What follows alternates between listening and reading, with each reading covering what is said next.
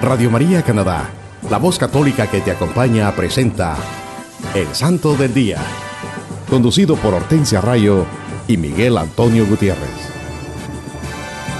Aquí está la paciencia de los santos, los que guardan los mandamientos de Dios, los que prefieren morir antes que negar su fe. Aquí está la paciencia de los santos. Aquí está la paciencia de los santos, los que guardan los mandamientos de Dios, los que prefieren morir antes que negar su fe. Aquí está la paciencia de los santos.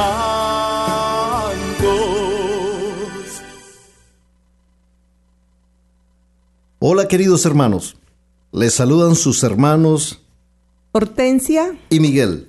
Reciban la gracia y la paz de Dios Padre y de Cristo Jesús nuestro Salvador desde Toronto a través de Radio María, Canadá. Qué bendición hermanos es llevar a ustedes la vida e historia de los santos de nuestra Iglesia Católica en su programa evangelizador El Santo del Día y Siete Minutos con Cristo. Querido hermano que nos escuchas en cualquier parte del mundo, también puedes ir a la internet o al sitio de Google y escribir radiomaria.ca diagonal sdd y esto te llevará directamente al website o página en la internet del Santo del Día, donde podrás tener acceso a todos los episodios anteriores. Sí, mis hermanos, aquí estamos compartiendo una vez más con ustedes la vida de los santos de nuestra Iglesia Católica, los santos evangelios y la santa palabra de Dios, reflejada en la vida de los santos, estos hombres y mujeres de Dios que decidieron hacer de la vida y enseñanzas de Jesucristo su estilo de vida y al igual que el Maestro lo dieron todo por amor a Dios y a sus hermanos. Los santos son y fueron hombres y mujeres de toda raza, edad y condición económica, que tuvieron como único propósito de sus vidas el convertirse en fieles imitadores de nuestro Señor Jesucristo, proclamando el Evangelio y haciendo el bien donde quiera que iban, y se dedicaron a promover el amor y la paz en su diario vivir, al igual que lo hizo el Maestro. Ellos, en cada parte de su vida, fueron capaces, en cada lugar donde estuvieron, ellos fueron capaces de vencer el egoísmo, la envidia, los celos, los rencores y abrir su corazón a Cristo, para poder también ellos hacer todo lo que hizo Jesucristo, cumplir con la voluntad de Dios y amar a sus hermanos igual como ellos se amaron a sí mismos, dándolo todo por amor, con paciencia, humildad, perseverancia y llevando esperanza a todos sus hermanos. Hermanos, escuchemos lo que nos dice el Catecismo de la Iglesia Católica en el numeral 2013. Todos los fieles de cualquier estado o régimen de vida son llamados a la plenitud de la vida cristiana y a la perfección de la caridad. Todos son llamados a la santidad. Sed perfectos como vuestro Padre Celestial es perfecto. Para alcanzar esta perfección, los creyentes han de emplear sus fuerzas según la medida del don de Cristo, para entregarse totalmente a la gloria de Dios y al servicio del prójimo. Lo harán siguiendo las huellas de Cristo, haciéndose conformes a su imagen y siendo obedientes en toda la voluntad del Padre. De esta manera la santidad del pueblo de Dios producirá frutos abundantes, como lo muestra claramente en la historia de la Iglesia, la vida de los santos. Esto es lo que nos dice, hermanos, el Catecismo de la Iglesia Católica en el numeral 2013. Sí, hermanos, el Catecismo de la Iglesia Católica nos enseña que solo podremos ser llamados a la plenitud de la vida cristiana y a la perfección de la caridad y alcanzar la santidad solamente cuando seguimos las huellas de Cristo. ¿Cómo seguimos las huellas de Cristo? Acatando todas sus enseñanzas y poniéndolas en nuestro corazón y siguiendo el ejemplo de vida del Maestro. Si nos hacemos conforme a la imagen del Maestro y obedientes a la voluntad del Padre, así alcanzaremos esa santidad que tiene que alcanzar el pueblo de Dios, que somos nosotros. Así produciremos frutos abundantes, como lo hicieron los santos. El verdadero llamado, el verdadero objetivo final de la vida del cristiano es la santidad, hermanos. Así lo dice el Evangelio según San Mateo. Sed perfectos como vuestro Padre Celestial es perfecto. Palabra de Dios. Por eso es que estamos celebrando esta semana, el primero de noviembre, a todos aquellos que fueron valientes para dejar las cosas del mundo, que lo alejaban de Dios y abrazaron la enseñanza de nuestro Señor Jesucristo y decidieron caminar siguiendo las huellas de Jesús para vivir en la plenitud de la vida cristiana y experimentar el gozo que solo se puede sentir viviendo en la gracia del Padre. Hermanos, recordemos que también tendremos nuestra habitual sesión de los siete minutos con Cristo para que nos pongamos en actitud de oración, pidiendo al Santo Espíritu de Dios que nos ilumine y fortalezca para que reflexionemos en este mensaje y así la luz de Cristo y su palabra llenen nuestros corazones con amor, paz y esperanza. Hermanos, el mundo, nosotros, todos estamos necesitados de amor, paz y esperanza. Y solo nuestro Señor Jesucristo puede llenar nuestros corazones. El 28 de octubre celebramos a Santo Simón y Judas, apóstoles de Jesucristo. A San Simón se le llamaba el cananeo y también el celote, para distinguirlo de San Pedro y San Simeón, el hermano de Santiago el Menor. La expresión Ciro Caldea cananeo significa lo mismo que el griego celotes, nombre que según se dice se le dio debido a su gran celo, pero de acuerdo con otros fue por pertenecer a una secta entre los judíos llamada los celotes. Se supone que sufrió el martirio en Grecia. San Judas, conocido como Tadeo, fue su hermano de Santiago el menor y parte de la familia terrenal de nuestro Señor Jesucristo. Los escritores primitivos afirman que predicó el Evangelio en Judea, Samaria, Idumea, Siria, Mesopotamia y Libia.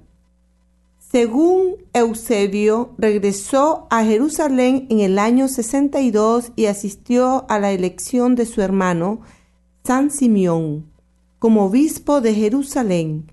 Es el autor de una epístola a las iglesias orientales, particularmente a los judíos convertidos, dirigida entre las herejías simoníacos, nicolaitas y gnósticos.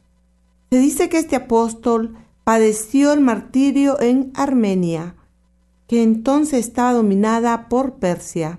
La conversión de Armenia se dio 200 aproximadamente años después. Dos grandes santos, discípulos de Cristo, apóstoles de Cristo, Santo Simón y Judas Tadeo. Judas Tadeo nos dice que evangelizó en muchos lugares y que también él sufrió ese martirio en Armenia, que estaba dominada por los persas, pero esa semilla de amor, esa semilla del Evangelio quedó sembrada ahí, porque 200 años después de la muerte de él, ellos se convirtieron. Imagínate cuánto tiempo, 200 años después. Pero por fin llegó la salvación a ellos, llegó la verdad y la luz. Pero ¿Y ¿cómo quién se comenzó mantuvo? esto? San Judas Tadeo. Sí, pero ¿cómo se mantuvo? Porque fue después de 200 años, imagínate. Así es. bien impresionante, solo el Espíritu Santo que estuvo ahí Así es, son los planes de. Dios. Son los, planes, de, Dios. Definitivamente que así es, Miguel. El 29 de octubre celebramos a San Narciso. Él nació al final del primer siglo de nuestra era. Tenía casi 80 años cuando fue nombrado obispo de Jerusalén. Había pasado casi un siglo de la destrucción de la ciudad y había sido reconstruida por el emperador Adriano. San Narciso presidió un concilio celebrado por los obispos de Palestina, en el cual se decretó que la Pascua cristiana siempre se observaría en un domingo y no junto con la Pascua hebrea. Él obró varios milagros y también fue calumniado injustamente por algunos de sus propios feligreses. Pero Dios hizo que pronto se probara su inocencia y las mentiras vertidas por sus calumniadores fueron verificadas. Sí, San Narciso, obispo de Jerusalén, pasó por muchas pruebas. Y una de estas pruebas fue esas calumnias en su contra. Por eso, después este santo dejó Jerusalén y se retiró a la soledad donde pasó varios años. En su ausencia, tres obispos gobernaron esta sede, pero a ruego de los fieles tomó la administración otra vez, pero su avanzada edad no le permitió, no le permitió trabajar y nombró a Alejandro como su asistente. Sí, dicen que él murió acerca del año 222 y dice la historia que una vez hizo el milagro de convertir agua en aceite que se estaba necesitando para que las lámparas de la iglesia alumbraran en la vigilia de la Pascua. Una gran manifestación del amor de Dios sobre este santo. ¿Cómo fue usado él? Imaginémonos, hermanos, algo tan sobrenatural como eso convirtió el agua en aceite, porque la iglesia no tenía aceite para que las lámparas alumbra- alumbraran. Para la vigilia de Para la Pascua. vigilia de la Pascua. Imagínate cómo el, el Señor es tan importante en la vigilia de la Pascua, ¿verdad? Es tan Claro. grande, es tan Eso es algo que nosotros tenemos que guardar en nuestros corazones y siempre tenemos que esas vigilias de Pascua asistir a ellas. Aquí podemos ver cómo San Narciso se hizo este, este gran milagro por, por medio de este gran santo. El 30 de octubre celebramos a San Marcelo el Centurión. Él fue un mártir. En el año dos- 298 el emperador Maximiano celebró su cumpleaños con una solemnidad extraordinaria. San Marcelo, un centurión cristiano, centurión que era soldado romano, pero era cristiano. Él estaba en una de las legiones estacionadas en España y se negó a tomar parte en los sacrificios ofrecidos a los dioses y se declaró a sí mismo como cristiano. No quiso participar en esas celebraciones paganas. El capitán romano se dio cuenta y ordenó que lo llevaran a prisión. Cuando pasaron todas esas celebraciones, llevaron a San Marcelo delante de su jefe, que le preguntó la razón por la cual él no había ofrecido sacrificios también a los dioses paganos. Y entonces él respondió que era su religión. Cuando él fue presentado a otras autoridades superiores, él fue condenado a muerte por seguir a Cristo. Se le acusó de diserción por haberse negado a ofrecer sacrificios a los dioses paganos. Pero en esto sucedió algo también maravilloso, todo por amor a Cristo. El juez que debía haber firmado su condena de muerte se negó a hacerlo diciendo que era algo injusto. Pero de todas maneras, San Marcelo fue decapitado. Y San Casiano, que fue el juez que se negó a firmar la orden de muerte contra San Marcelo, también fue ejecutado un mes después. Por eso los recordamos el 30 de octubre a San Marcelo el Centurión y también San Casiano, que fue parte de la vida de San Marcelo, otro, otro gran cristiano, mártires, mártires en los comienzos de nuestra iglesia católica no se negaron, no se negaron por Cristo. Ellos pudieron haber salvado su vida si hubieran dicho no. No queremos seguir a Cristo, pero no lo hicieron. Y ese es el gran ejemplo, hermanos. Tal vez nunca, nunca vamos a pasar nosotros por esa prueba, o tal vez sí, nunca se sabe. Pero recordemos, hermanos, que estos son los ejemplos que nos han dado nuestros grandes santos de la Iglesia Católica. El 31 de octubre celebramos a San Wolfgang. Este obispo nació alrededor del año 925.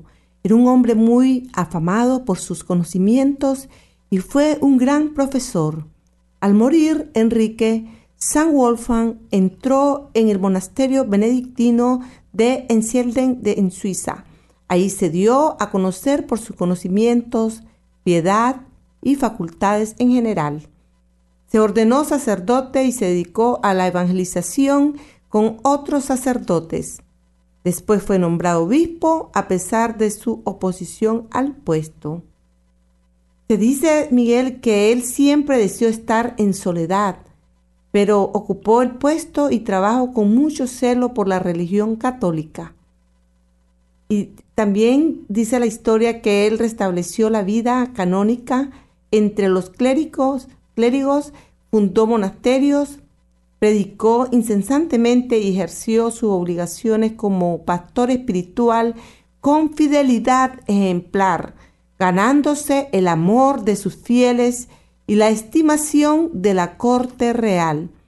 Cuando él murió, ya tenía una reputación de santidad y se le adjudican varios milagros por su intercesión. Sí, un gran santo San Wolfgang, un hombre que tenía grandes conocimientos intelectuales y fue también un hombre muy humilde. Cuando se, se le nombró obispo, él no quiso aceptar por humildad, él no quería cargos, no quería este, puestos, él, él no quería esos reconocimientos que muchas veces a muchos nos nos distraen realmente de la verdadera labor como que tenemos enfrente de nosotros como cristianos. Y muchas veces nos dejamos atraer por el brillo de sobresalir, ese brillo de que de querer ser los número unos y se nos olvida que el número uno es, Cristo. San Wolfgang lo reconoció y todos los santos lo han reconocido y eso es lo que nosotros debemos aprender, hermanos. ¿Cómo amaba él a la Santa Iglesia, a la esposa de Cristo?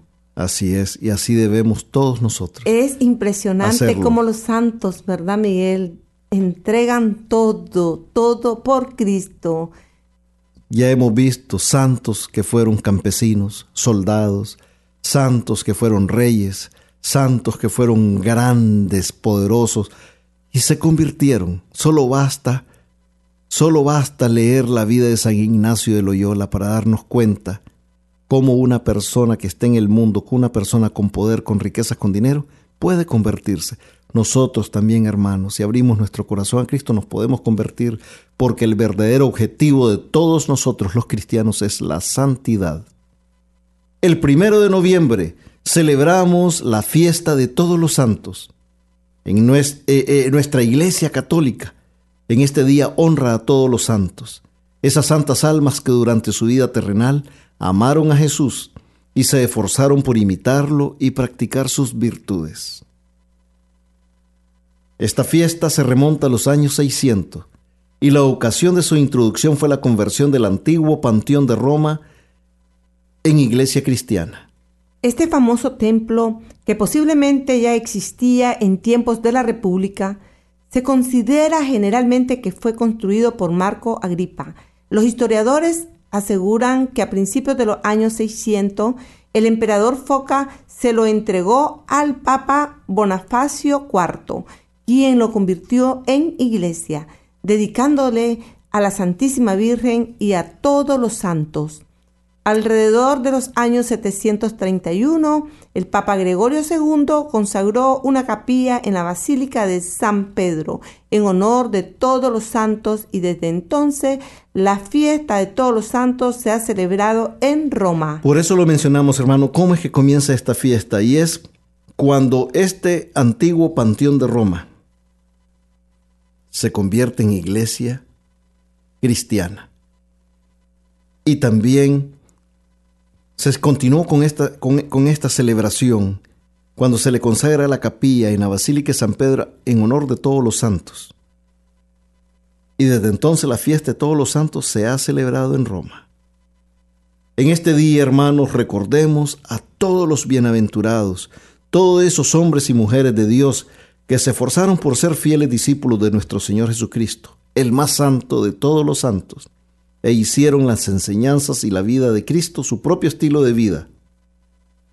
Sí, mis hermanos, todos estamos devotos de un santo. Elevemos una oración en este día a nuestro Padre Celestial y agradezcámosle por haber puesto estos hijos suyos en nuestras vidas. Sí, este, por ejemplo, hermanos, yo soy devoto de San Sebastián. Desde que era muy jovencito me hice devoto de San Sebastián y Él ha intercedido por mí.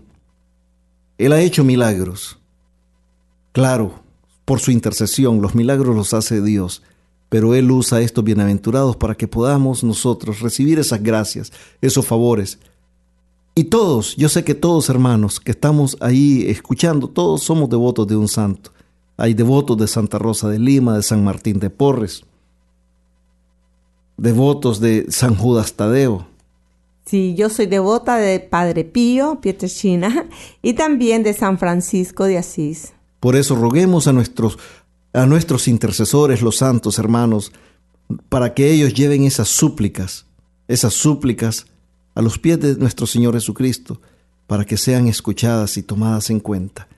Ellos son los amigos de Jesucristo. Y Jesús ama a sus amigos. Por eso nosotros también tenemos que forzarnos pedirle a Dios para que nosotros también podamos decir un día, yo soy amigo de Jesucristo también. Y caminar así hacia la santidad, porque esto es el gol de nosotros, ir al cielo, ser santos, porque es lo que el Padre quiere y espera de nosotros, hermanos. El 2 de noviembre nuestra Santa Iglesia Católica conmemora a todos los fieles difuntos. Las vestiduras blancas del Día de Todos los Santos se cambian por los hábitos negros y emblemas de luto para indicar la compasión de la Madre Iglesia por sus hijos que se están purificando en los sufrimientos del purgatorio. La razón para la conmemoración de todos los fieles difuntos es la doctrina y la creencia de que todos los que mueren teniendo pecados veniales que no han expiado otras transgresiones pasadas se detienen en el purgatorio y que los fieles en la tierra podemos ayudarles a través de penitencias temporales y apurar su admisión a los júbilos y riquezas del cielo, mediante oraciones, súplicas y especialmente por el santo sacrificio de la misa. El día de la conmemoración de los difuntos viene hasta nosotros desde los primeros cristianos y en transcurso de los siglos el 2 de noviembre se seleccionó para la conmemoración anual de los fieles difuntos en la iglesia del rito latino. Sí, hermanos, en todas partes y en toda alma cristiana se escuchan los dolientes tonos de la oración por los muertos. Concédeles descanso eterno, oh Señor, y que la luz perpetua brille sobre ellos, que descansen en paz. Amén, así sea. Desde el 10 de agosto de 1915 se le permite a todos sacerdotes celebrar tres misas el día de los fieles difuntos. Una por los fieles difuntos, una por las intenciones del Papa y una por las intenciones del mismo sacerdote. Como es posible ofrecer una misa por las intenciones particulares de cada individuo en el Día de los Fieles Difuntos o durante el mes de noviembre en muchas diócesis de los Estados Unidos y en otros países existe la costumbre de hacer una colecta de dinero ofrecida por el pueblo. Entonces se celebran las misas de los fieles difuntos y en algunos lugares y en otros días del mes de noviembre por las intenciones de los feligreses. Sí, hermanos, siempre debemos orar por las almas del purgatorio, siempre debemos orar por todos aquellos familiares y amigos y todos aquellos que han muerto que tal vez ni hemos conocido, pero sabemos, hermanos, que todos los días, todos los días morimos.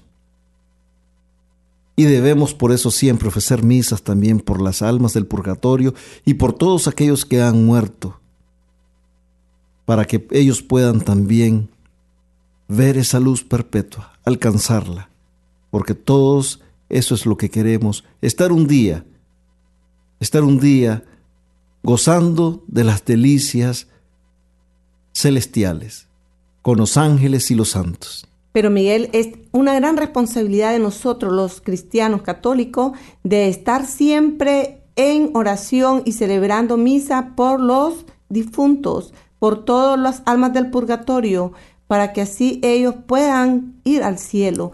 Es nuestra responsabilidad. Somos nosotros los únicos que podemos ayudarles a las almas del purgatorio. Y también nosotros, como cristianos católicos, también debemos comenzar a preparar ese viaje, ese viaje a la vida eterna. Pero queremos esa vida eterna no sufriendo los crueles tormentos del infierno. Queremos esa vida eterna, estar ante la presencia de Dios. Por eso tenemos que prepararnos para poder llegar a ese ese purgatorio, purificarnos y seguir caminando, porque nosotros eso es lo que queremos. Y en este día los difuntos y todos los días, pero este día particularmente, pues nos hace pensar en la muerte, en los que han muerto antes que nosotros. Pero eso debería ser algo que deberíamos de pensarlo siempre. Prepararnos, prepararnos para el reino de Dios, para el cielo aquí en la tierra. Pero mis hermanos, les invitamos que siempre recordemos estar en oración para las almas del purgatorio, porque es nuestra responsabilidad, mis hermanitos. Así que por favor, siempre estemos pendientes de estas almas del purgatorio para que ellos puedan ir al cielo. Y cuando ellos estén en el cielo, harán lo mismo por nosotros. Amén.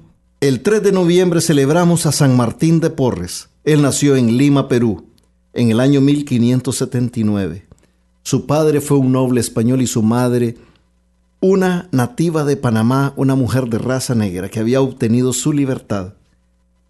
Teniendo 15 años se hizo hermano lego con los frailes dominicos de Lima y allí pasó su vida, como barbero, trabajando los campos, colectando limosnas y enfermero, entre otras ocupaciones. Ya mencionábamos en otro programa anterior que los hermanos legos son los miembros de una orden religiosa, particularmente de órdenes monásticas que se ocupan de labores manuales y de los asuntos seculares de un monasterio, con el fin de permitir la plena vida contemplativa de los monjes.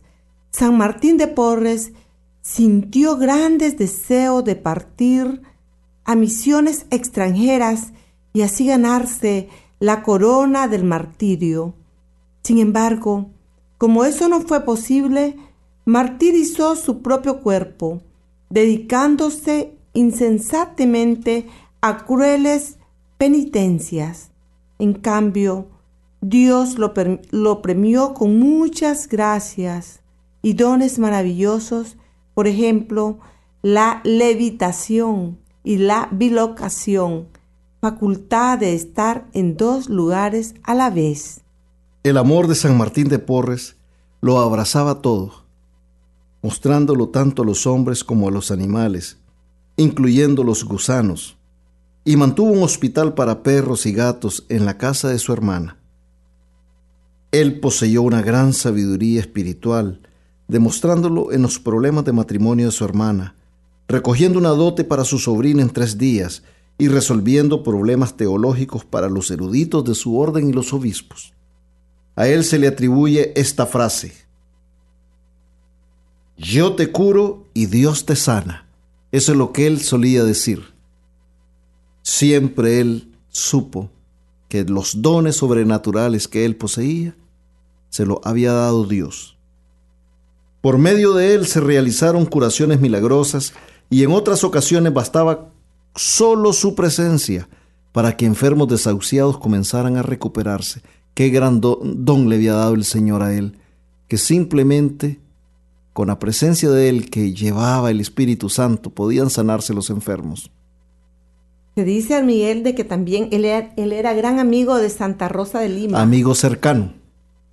Y también que él murió el 3 de noviembre a la edad de 60 años, bien joven.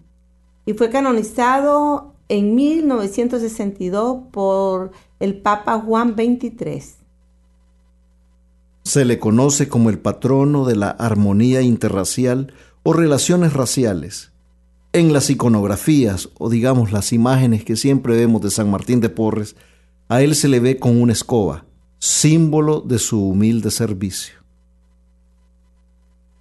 Estas imágenes han captado la dulzura de su caridad, el temple de su vida religiosa, la entrega en el servicio al pueblo y la fe inquebrantable de los hombres sencillos a quienes ama el Señor. Me recuerdo mucho de que yo crecí viendo la imagen de San Martín de Porres. Desde que tengo uso de razón, Siempre había un altar en mi casa porque mi mamá era devota de San Martín de Porres y le tenía una gran fe a su intercesión, que él podía interceder por ella ante nuestro Señor Jesucristo. Y por eso San Martín de Porres eh, guarda en mi corazón un recuerdo y una devoción muy especial. Aunque, él, aunque yo no soy devoto de él, ya lo mencioné, soy devoto de San Sebastián, pero para mí él es eh, un santo muy especial porque mi madre fue devota de él. Mis hermanos, quiero compartirles lo que San Juan 23, Papa y Santo de nuestra Iglesia Católica, dijo de San Martín de Porres al canonizarlo en el año 1962. Ojalá que el ejemplo de Martín enseñe a muchos lo feliz y maravilloso que es seguir los pasos y obedecer los mandatos divinos de Cristo. Son palabras de San Martín de Porras. ¿Qué clase de impresión o qué gran impresión causó San Martín de Porres con su santidad a San Juan 23, que lo hizo expresarse de esa manera?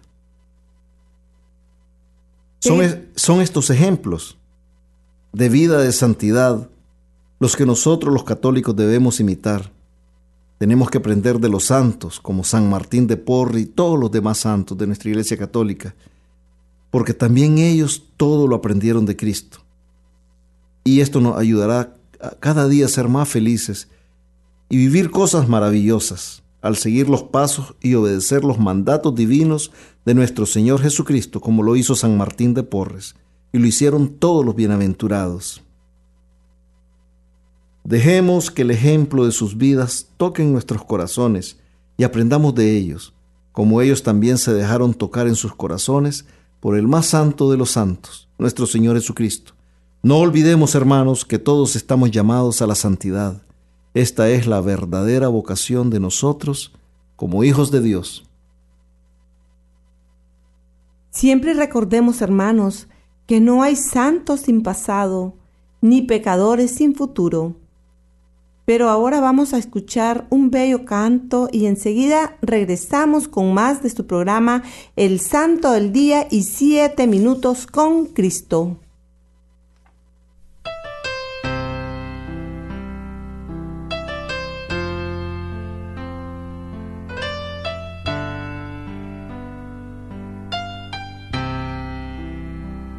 Jesús, tú eres el más importante en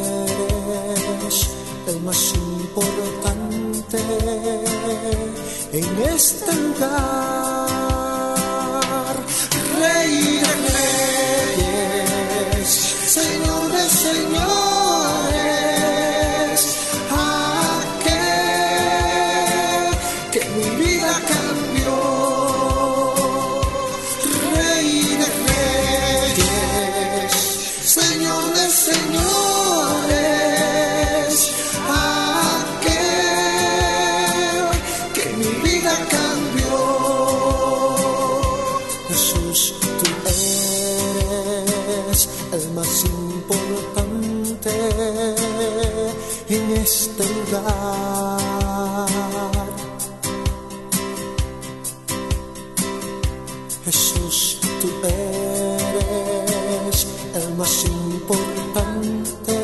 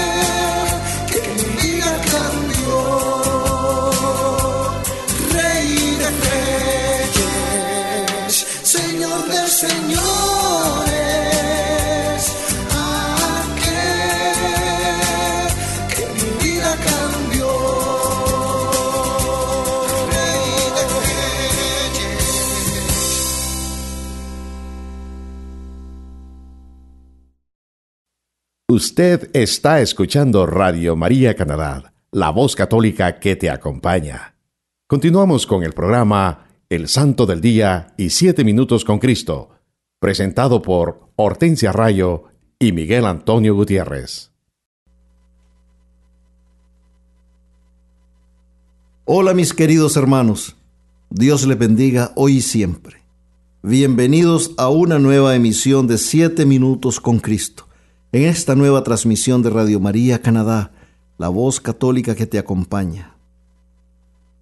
Dios está aquí, llegó con poder. Bendigamos su nombre, proclamemos su victoria, gritemos con gozo. ¿Quién vive? Cristo vive. Le saluda su hermano Miguel y nos dice la santa palabra de Dios en el Evangelio según San Mateo capítulo 17, versículos del 24 al 29. Evangelio según San Mateo capítulo 7, versículos del 24 al 29. Así pues, todo el que oiga estas palabras mías y las ponga en práctica, será como el hombre prudente que edificó su casa sobre roca. Cayó la lluvia, vinieron los torrentes, soplaron los vientos y embistieron contra aquella casa. Pero ella no cayó, porque estaba cimentada sobre la roca. Y todo el que oiga estas palabras mías y no las ponga en práctica será como el hombre insensato que edificó su casa sobre arena. Cayó la lluvia, vinieron los torrentes, soplaron los vientos, irrumpieron contra aquella casa y cayó, y fue grande su ruina. Y sucedió que cuando acabó Jesús estos discursos, la gente quedaba asombrada de su doctrina, porque les enseñaba como quien tiene autoridad y no como sus escribas. Palabra de Dios. Te alabamos, Señor. Hermanos míos, Dios nuestro Padre Omnipotente les bendiga a ustedes y su familia y amigos hoy y siempre. Que la gracia transformadora de nuestro Señor Jesucristo los envuelva y el Santo Espíritu de Dios los cubra con su infinito amor y su poder. Cuando escuchamos la santa palabra de Dios, cuando nuestro Señor Jesucristo, el verdadero y único Maestro, nos hable en los Evangelios, es cuando sentimos su presencia en nuestras vidas. Su divina e infinita misericordia se ven reflejadas en estas enseñanzas, en el mensaje que nos da en estas parábolas, que son narraciones breves y simbólicas que nos da Jesús para darnos una enseñanza de amor, de vida, fe y esperanza. Cristo nos enseña cómo es que nosotros como hijos de Dios tenemos que vivir nuestras vidas. Estas enseñanzas son muestra de ese gran amor infinito que nos tiene Jesús. Él no quiere que ninguna de sus ovejas se pierda. Es por eso, hermanos, que el Maestro nos habla todos los días de nuestras vidas en las sagradas escrituras y nos dice que todo aquel que oiga sus palabras y las ponga en práctica será como el hombre prudente que edificó su casa sobre la roca. Cuando pensamos bien, hermanos, las rocas son grandes formaciones de la naturaleza que son inmovibles, que no se pueden mover porque son pesadas, grandes, fuertes.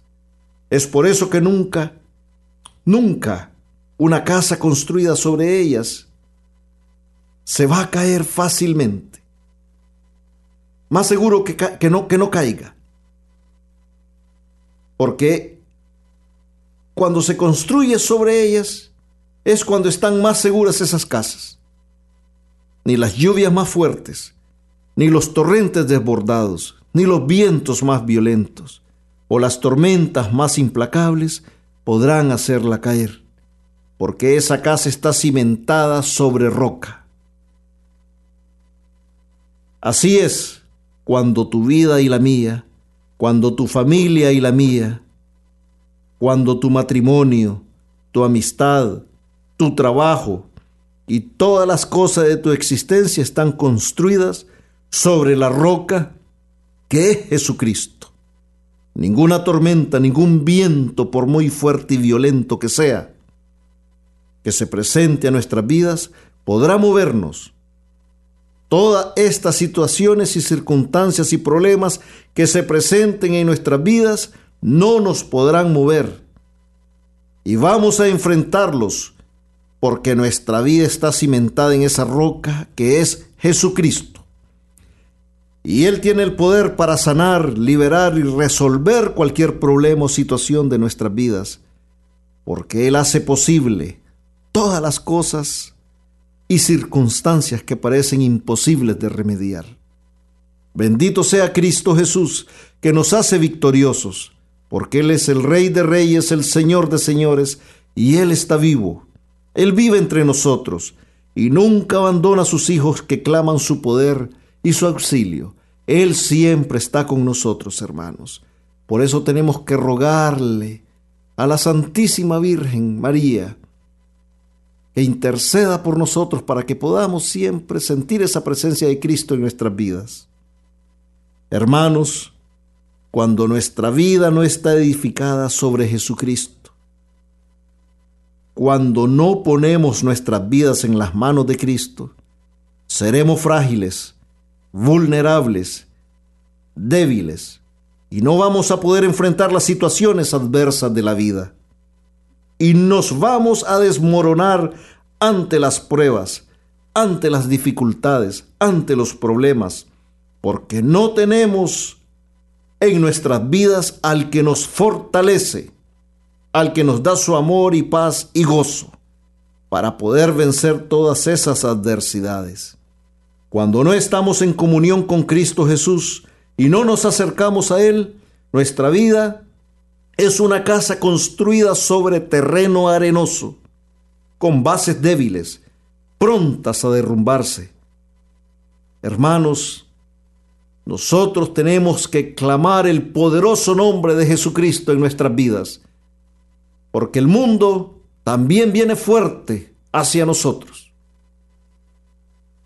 El mundo está gobernado por un poder también muy fuerte, pero no es más fuerte que Cristo. Por eso nosotros tenemos que clamar el nombre poderoso de Cristo en nuestras vidas y en todo lo que hacemos, porque Él sí puede vencer al mundo. Él venció al mundo. Él venció a la muerte y al pecado en la cruz y también nos hace vencedores a nosotros. Pero para eso nosotros tenemos, hermanos, que tener a Cristo en nuestros corazones. Tenemos que tener al más grande, al más poderoso en nuestras vidas. Y Él se llama Cristo Jesús, el nombre sobre todo nombre. Rey en los cielos, en la tierra y en los abismos. Agarrémonos de la mano de Cristo, hermanos y Él nos va a guiar por sendas seguras, porque con Él siempre saldremos victoriosos. Él nos los ha prometido y Él siempre cumple sus promesas. En el Evangelio de San Juan capítulo 16, versículo 33 nos lo dice. Os he dicho estas cosas para que tengáis paz en mí. En el mundo tendréis tribulación, pero ánimo, yo he vencido al mundo, palabra de Dios. Así nos lo dice el Señor, yo he vencido al mundo. Y agarrados de la mano de Él, nosotros también seremos vencedores y victoriosos. Porque siempre Él camina con nosotros, nuestro Señor Jesucristo. Y de su mano nosotros también venceremos al mundo, al pecado, porque Él nos quiere santos. Y no importa la tribulación, porque nuestro pastor es el que venció la muerte y el pecado y nos pide que no nos desanimemos, porque Él está con nosotros. Y con Él no hay temor, angustia, ni inseguridades, ni temores, porque somos hijos e hijas de un rey, de un Dios poderoso, que nos ama sin límites y atenderá siempre nuestras súplicas. Así que pongamos en práctica, hermanos, la santa palabra que Dios nos regala en este día, porque sólo de esa manera nuestras vidas y las de nuestra familia serán colmadas de bendiciones y gracias.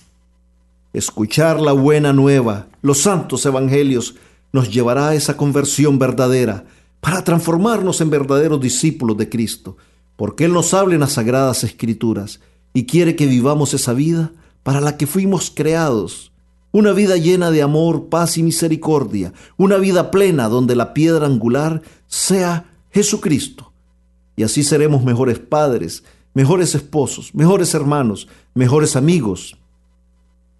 Y podremos compartir ese amor que Jesús nos da donde quiera que vayamos, así como lo hicieron los santos.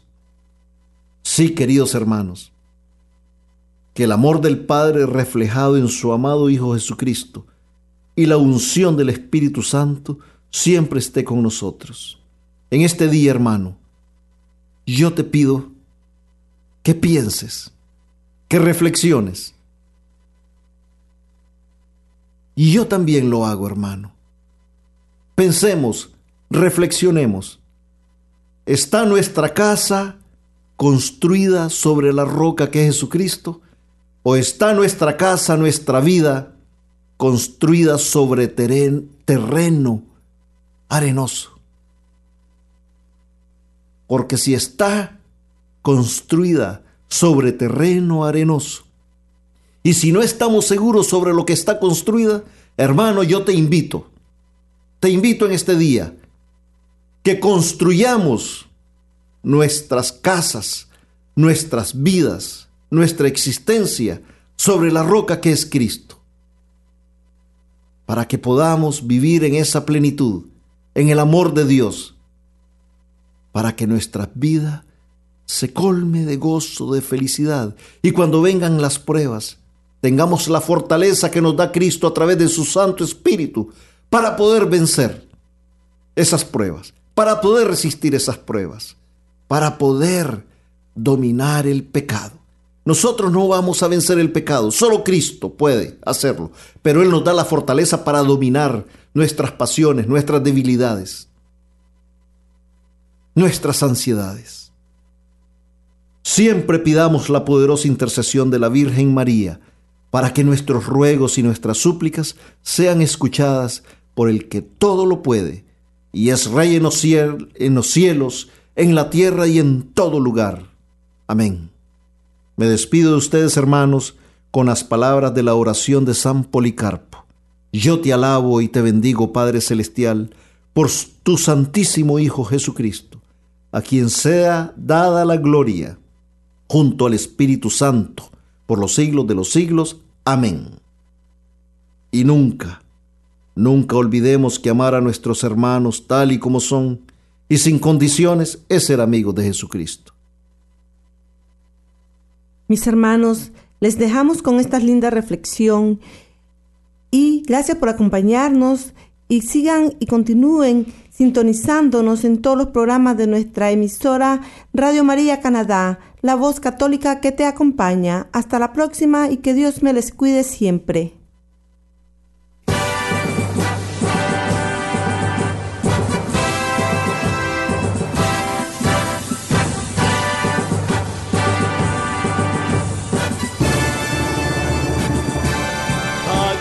La paciencia de los santos,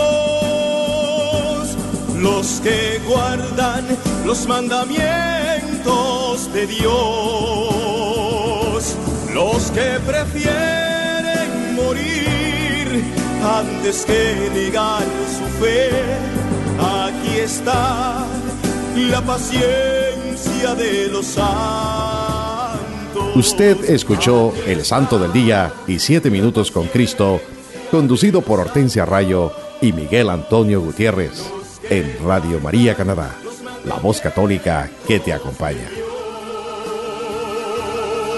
Los que prefieren morir antes que negar su fe, aquí está la paciencia de los santos.